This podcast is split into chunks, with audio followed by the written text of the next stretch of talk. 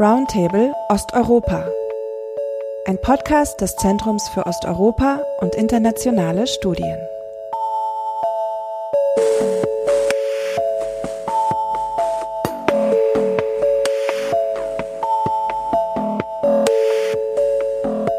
Hello, everybody, and welcome to a new edition of our ZOiS podcast series, Roundtable Eastern Europe. In this podcast, we will discuss how market integration in Europe shapes the room for development in Europe's eastern and southern peripheral economies, and what lessons can be learned for integration projects in other parts of the world.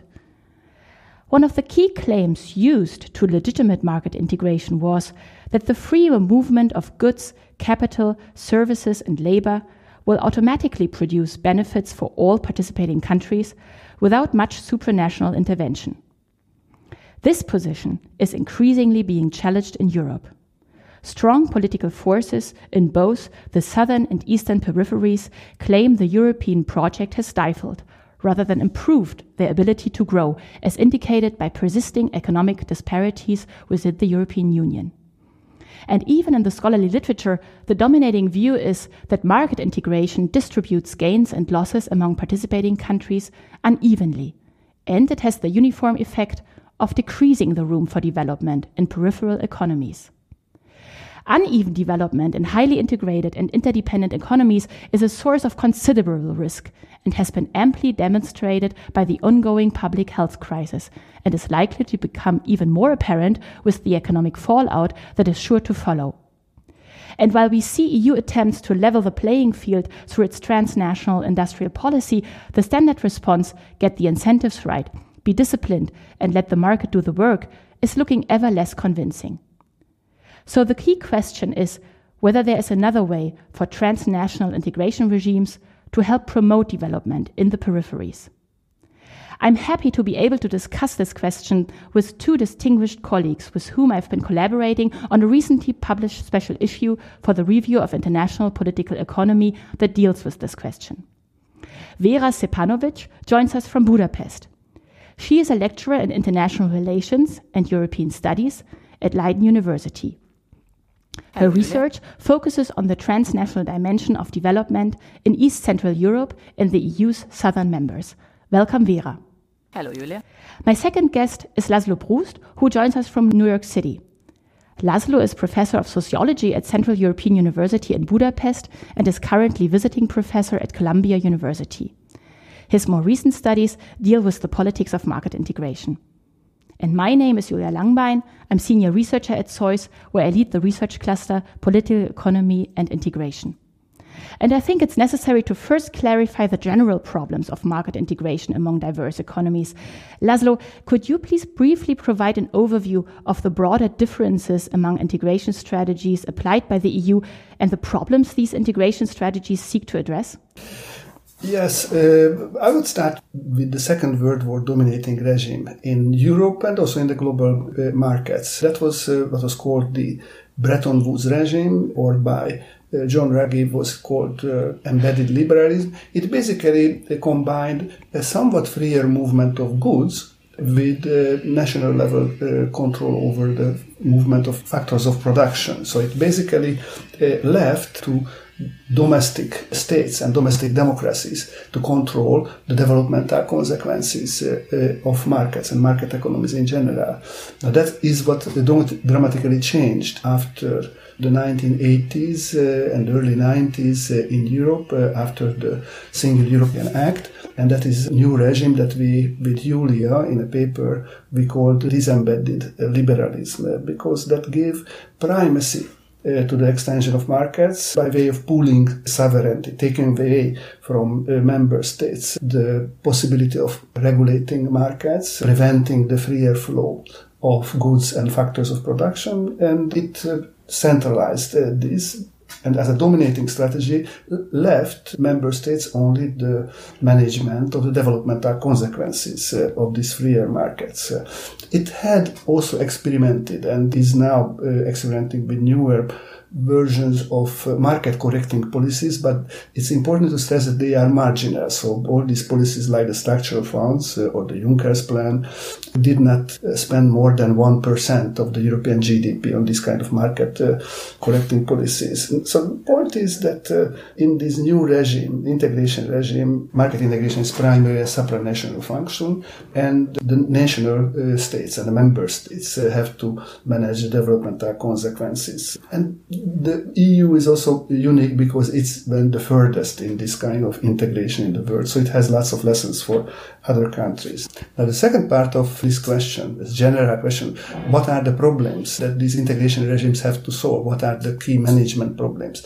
And one is the differences in the capacities uh, of the member states uh, to implement these rules, to play by these rules. Uh, so it's it, is, it refers primarily to the administrative and legal capacity of the states to implement these rules. And the problem is that if there are too large differences, then the market can disintegrate.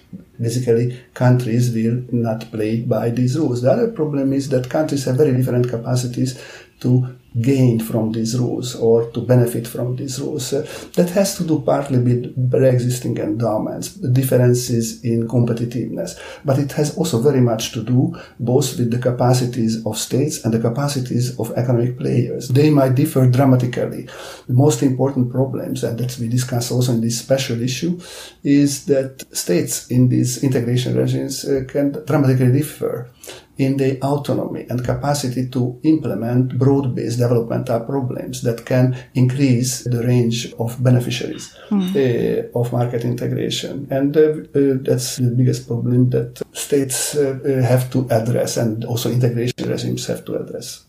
Yeah, well, maybe that's now a good time to actually look at the question how these different integration strategies applied by the EU shape domestic capacities for promoting development in the three peripheries. So, I mean, we've looked in the special issue, we looked at three peripheries the neighboring states outside the EU, the southern, lesser developed member states, and the eastern, lesser developed member states. And I think I will simply uh, maybe start with describing a little bit more in depth how the EU shapes domestic uh, capacities for promoting development in the uh, neighboring states outside um, the EU that don't have a membership perspective. And these group of countries include countries like Armenia, Belarus, or Ukraine. And the integration strategy that was applied by the EU actually was applied since the 1990s. But then there are also other countries belonging to this group, like Turkey, before the start of accession negotiations. And interestingly, this strategy is similar to the pre 1986 strategy of the EU that Laszlo described a bit earlier. And importantly, the strategy is based first on the notion that economic and political interdependencies between the participating countries are relatively weak. And from the perspective of the EU member states, the danger of um, negative spillovers uh, caused by market integration are low if compared to would be EU member states. And therefore, we see that market integration in this kind of integration regime that we call shallow integration or shallow mode of integration is first based on gradual tariff liberalization and selective regulatory integration that leaves poorer countries more leeway for preparing their economies for market opening and insertion in transnational value chain, but often ignores that these countries are actually not necessarily capable to use these opportunities wisely. And under this mode of integration, and this is also very um, important, the EU provides relatively scarce assistance for building developmental state capacities. And this is also this is not only you know the, the mode the EU applies towards these neighboring countries, but is is also the default strategy of most integration regimes around the world, from NAFTA to uh, Mercosur. That said, we also have to note that the EU has started to change its approach towards the three associated Eastern Partnership countries, at least Ukraine, Moldova, and Georgia, from 2014 onwards. Um, because in the context of the association agreement that includes a deep and free comprehensive free trade area, the EU offers full trade liberalization, except for in very sensitive sectors like some agri-food sectors, comprehensive regulatory integration, but only limited assistance if compared to um, the Eastern enlargement, for example, of the Central and Eastern European um, countries. There is slightly more assistance provided for Ukraine, but interestingly, it's only focusing on building what we call core state capacities, such as an independent judiciary or a competition authority. And it leaves the other two developmental state capacity aside that are needed to integrate peripheral economies successfully in uh, transnational markets. Vera, you have done quite some research on the integration of the southern EU member states, and I think the approach I just described resembles the integration strategy the EU applied towards the South in the beginning. Is this correct? Uh, yes, definitely. So the southern periphery starts off from this weak form of integration that you just described. But the difference is that the liberalization at the time is also asymmetric. So the EU offers full access to its market, while its partners remain free to pursue the old fashioned industrial policy. So, in that sense, it leaves more space for the state to accommodate. And this is something that should not be forgotten because for the new peripheries, the countries without the prospect of accession, the risk of integration is greater because they are they don't have access to these tools anymore.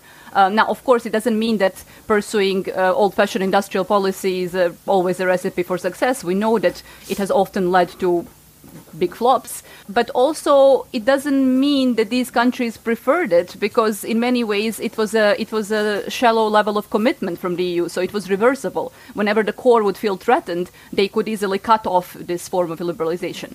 So for the South, the shift from that to the deep integration is obviously beneficial because it offers the, the big incentive of membership, but the shift is also very, very rapid. So it goes from this very uh, gradual a la carte, uh, shallow integration to full regulatory integration, complete trade liberalization, and all of this happens relatively quickly compared to the later accession process in Central and Eastern Europe. Under those conditions, the two problems of capacity of domestic state and non state actors that Laszlo was talking about before, of living by the rules of market integration, were supposed to be overcome by simply providing the right incentives. So the opportunities offered by the market access to this big, rich, wealthy European market, the threats that if we are not competitive, you don't brush up, you don't equip your own firms with the capabilities, they will not survive on their own market, which is now shared. The threat of punishment by the EU's ever more stringent competition policy if you run afoul of these rules, all of these were supposed to galvanize the state and the private actors into action to set up the right institutions, the support structures, to attract investment, to help the local firms firms plug into the transnational division of labor in the right way and to benefit from integration. Now, of course, if you look at the political discussions around this time, nobody in the southern periphery thought that this was how it happens. Nobody thought that this kind of adjustment was going to be automatic. Uh, so the reason that we have the cohesion funds today was that Spain insisted and conditioned its acceptance of the Maastricht Treaty on extra support for these lagging members. So it was clear to them that they needed more than just the rules. But you know, in, in the context in which we were talking about before of uh, support for the core administrative state structures, what happened in the south was relatively quick, deep integration um, and some form of correction, of market correction through the structural funds, but not really much investment into the core state capacities. Mm-hmm. And Laszlo, to what extent did the EU actually continue this approach in the context of the Eastern enlargement of the Central and Eastern European economies? the strategy of uh, the EU uh, during the Eastern enlargement was dramatically different from the one applied in the South, what was described by Vera. It was in the early 90s when uh, the Washington Consensus dominated thinking about markets, uh, and it was taken as granted that uh, the markets will, will be able to integrate uh, these countries, but not in Brussels. In Brussels, there was a very strong fear, primarily by the old member states, and first of all, Germany, that, that these countries will neither be able to play by the rules, they don't have the right administrative and legal state capacities, nor will they be able to benefit from these rules and they might actually collapse like a house of cards uh, when exposed to competition with the strongest economies on the globe. So uh, the fear was that uh, if the EU will leave solely to market and market incentives to the integration of these countries, like uh, it did uh, in the south, then uh, that might endanger the market integration and might impose uh, extreme costs on uh, the old member states. So they worked out a very interesting strategy that uh, tried to address uh, these fears and these problems. So they invested a lot in the administrative capacities of these states, not just the Copenhagen criteria, but also the more explicit requirements uh, for membership uh, or conditionality included uh, important elements about elementary judiciary autonomy and capacity and also about the capacities and the, the independence of the civil service.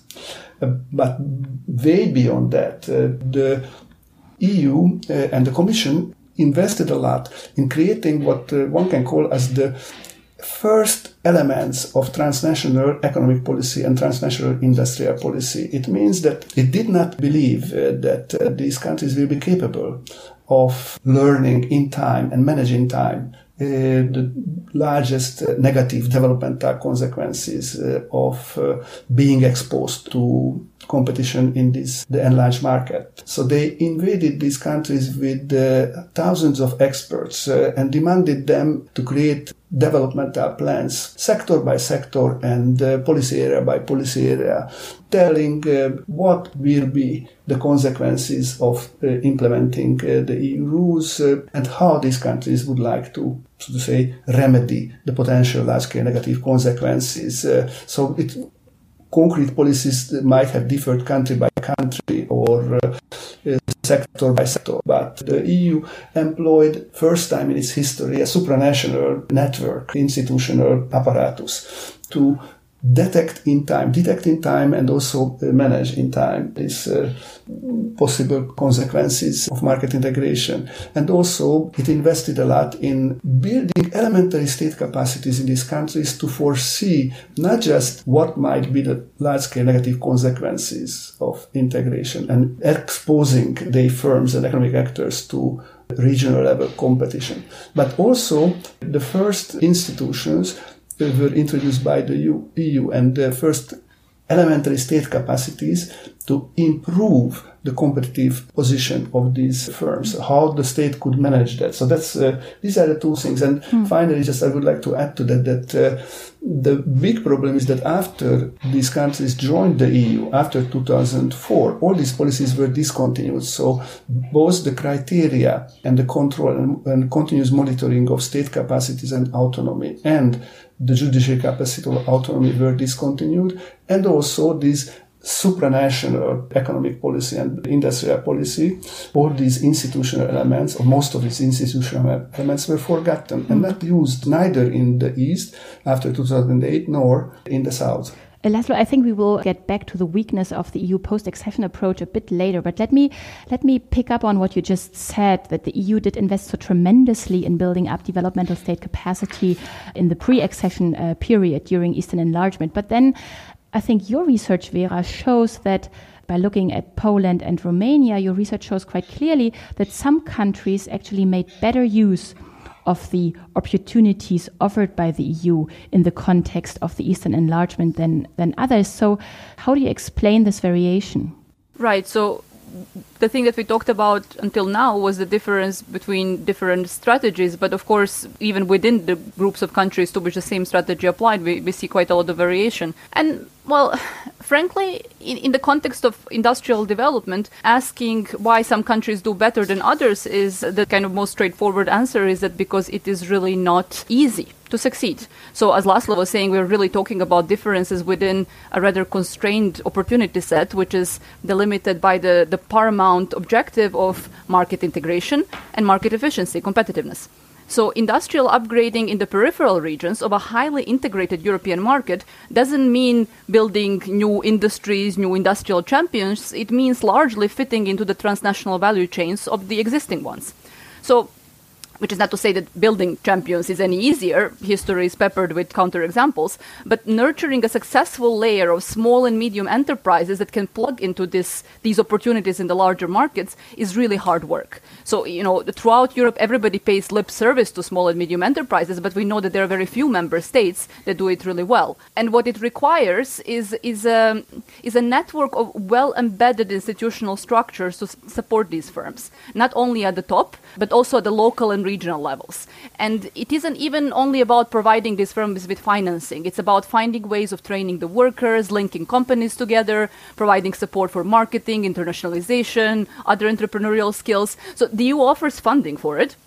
But its funding is also tricky. You have to spend it efficiently. You have to distribute the funds to promising projects. And so you have to make sure that companies submit good enough projects and you need to have the capacity to follow up on them. So in this special issue, we have a paper with Gergő Medve-Bálint, a colleague from the Political Science Institute in Budapest, where we compare Poland and Romania, as you said, and their support for the automotive industry firms. And we show that it makes a huge difference that in many parts of Poland, there is this thick network of local and regional institutions that links up with the big governmental and EU programs and then helps the local companies to access the funds.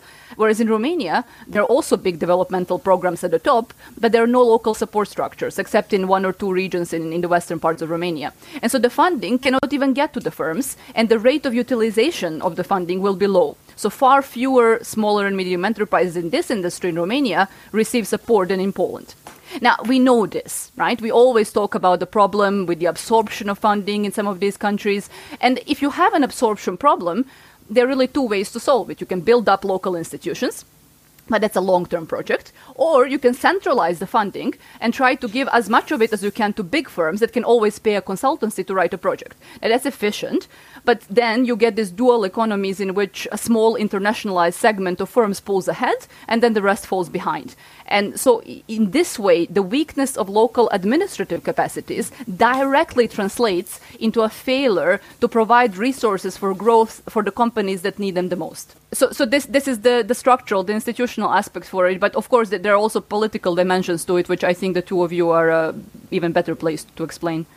Let me just briefly add to that that uh, the institutions differ dramatically. What Vera said, so they, with uh, uh, describe uh, differences uh, across uh, new member states. But this is what we find that the institutions, if you look at a longer term perspective, these institutional differences, differences in the organization of different economic players, differences in endowments of states, in support organizations, whatever, they are due also to, and primarily due to differences in developmental coalitions. That is how, uh, to what extent are the dominating state and economic elites pursuing more or less inclusive policies. So just an example, the illiberal regimes of Poland and Hungary are very different from this perspective, which means that they build very different institutions. In Hungary, you have uh, one of the most exclusionary developmental coalitions uh, that tries to support domestic uh, business,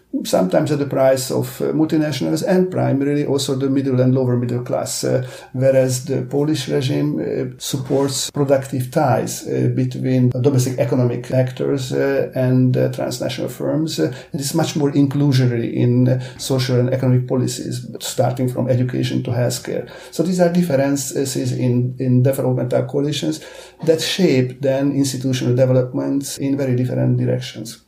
Yes, and an additional important factor that has an effect on how countries make use of the opportunities of this integration strategy refers to the particular political ideology regarding the developmental role of states. Uh, I mean, our colleague Vishnya Vukov showed in her research on Romania that the neoliberal ideology guiding Romania's economic policies yielded development led by multinational companies. So this means that promoting development in Romania is primarily about supporting multinational corporations rather than strengthening um, local businesses. And um, this is why we can observe observe the evolution of exclusionary developmental alliances uh, Laszlo was just talking about that largely exclude a broader base of economic actors, including small and medium enterprises.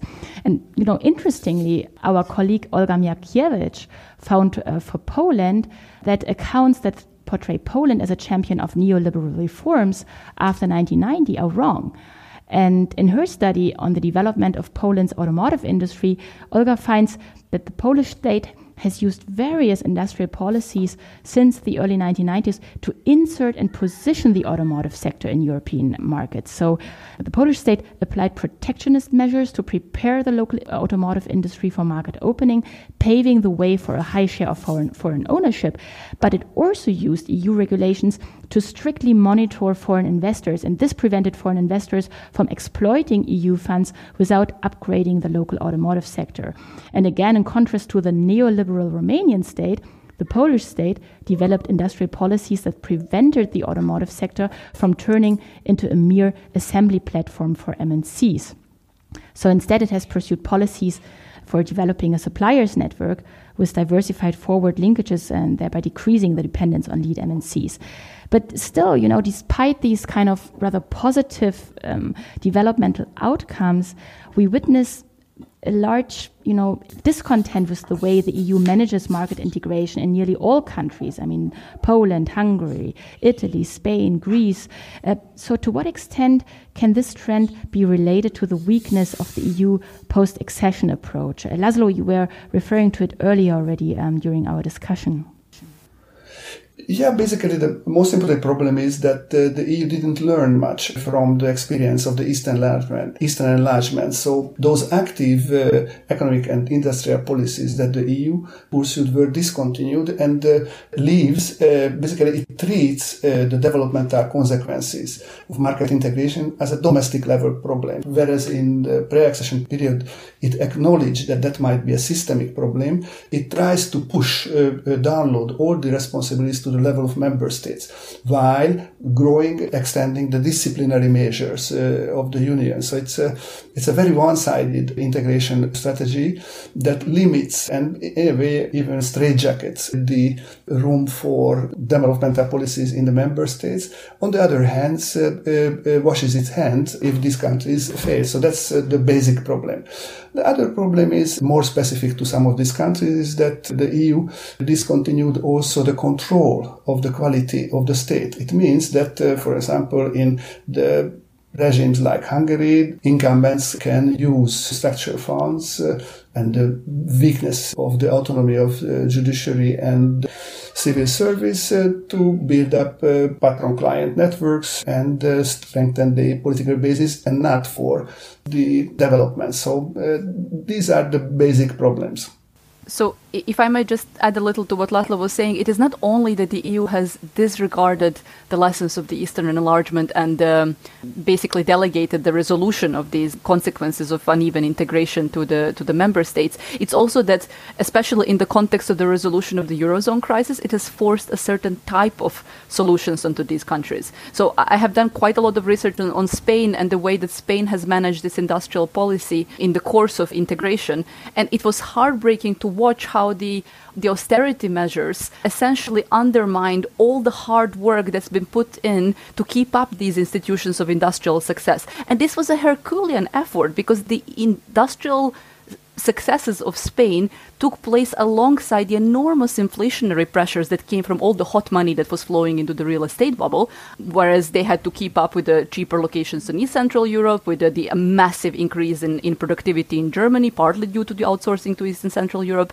And suddenly, none of that made was was worth anything anymore, and you had to cut all these support structures. And Spain was basically implicitly told to follow the success story of East Central Europe, whereas the the lean and mean success story of East Central Europe, the, that narrative neglects the fundamental dualization of these economies and the resentment that in response to that has been building up, which is something that these populist parties have been able to tap into.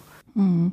Well, maybe maybe a final question: What could be the more general lessons from the effects of EU strategies for market integration attempts in, in other uh, parts of the world. I think, you know, from our special issue, the key lesson is that the extension of market integration requires political institutions that can manage the negative consequences of liberal markets plus complex market correcting mechanisms.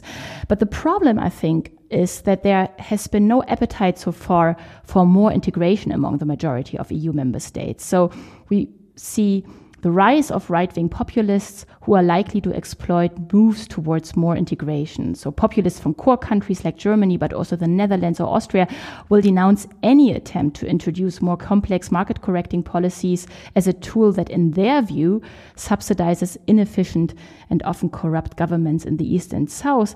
And in turn, populists from the Eastern or Southern peripheries criticized the strong dependencies from uh, foreign investors or the yoke of the EU's uh, monetary rules and turned to economic um, nationalism. And what, what is more, and Laszlo has already pointed um, pointed to that before, is that Central and Eastern European member states are unlikely to support the evolution of stronger political institutions that could force them to stick to the rule of law and spend EU funds in a way that supports um, inclusive development, while at the same time, the same political forces from Central and Eastern Europe abuse the lack of more supranational powers for getting stronger. And Laszlo, you already talked about it, that they use structural funds to build up patron client uh, networks rather than investing them in uh, inclusive developmental um, alliances alliances. So, what are your thoughts on, on this question? What, what are the more general lessons from the effects of EU strategies for integration attempts in other parts of the world?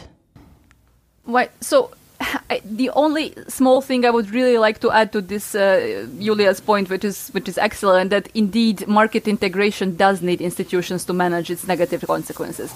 That's just the nature of capitalism, right? It tends towards inequality, and if we want to have a cohesive community, there has to be a way to correct for it. So, what Julia has described, this deadlock between the populists, is a direct consequence of the renationalization of the European politics that has happened in the fat years in, in the 2000s this is when we have let slip the original promise of multi-level governance, of the Europe of regions, of Europe of citizens, that has tried to invest in precisely these kinds of local and regional structures that would then, through their connection to the supranational level, be empowered to also challenge their own national governments. Instead, we have allowed for centralization of the European structural funds, of the, of the developmental capacities, that makes it much easier for those to be hijacked by, by the extremists. Mm-hmm.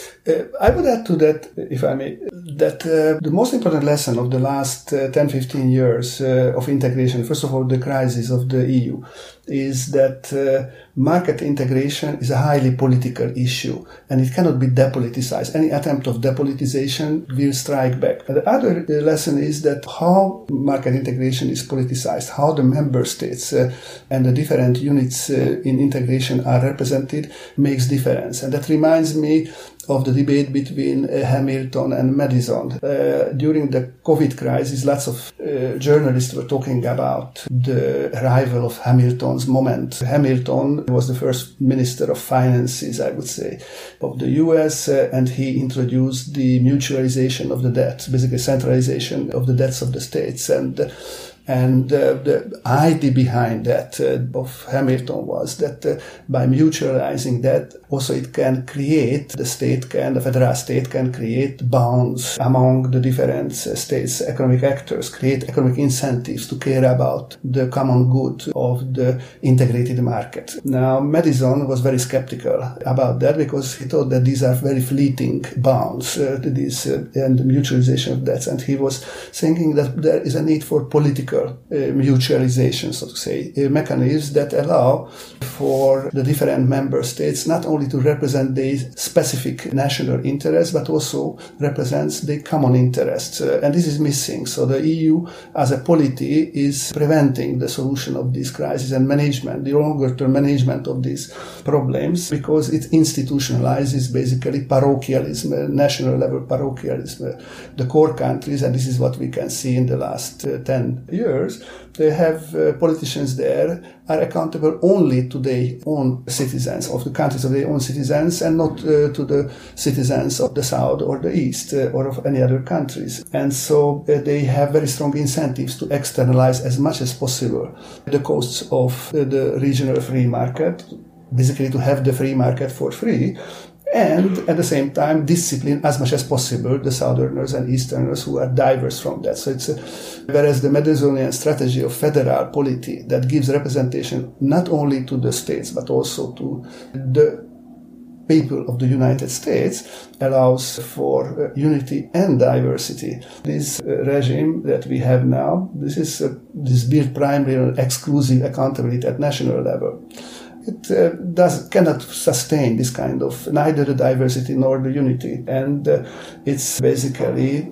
misses the key element that would allow to create these bonds that uh, Hamilton was hoping in f- with financial solutions. It's missing uh, basically the representation of Europeans.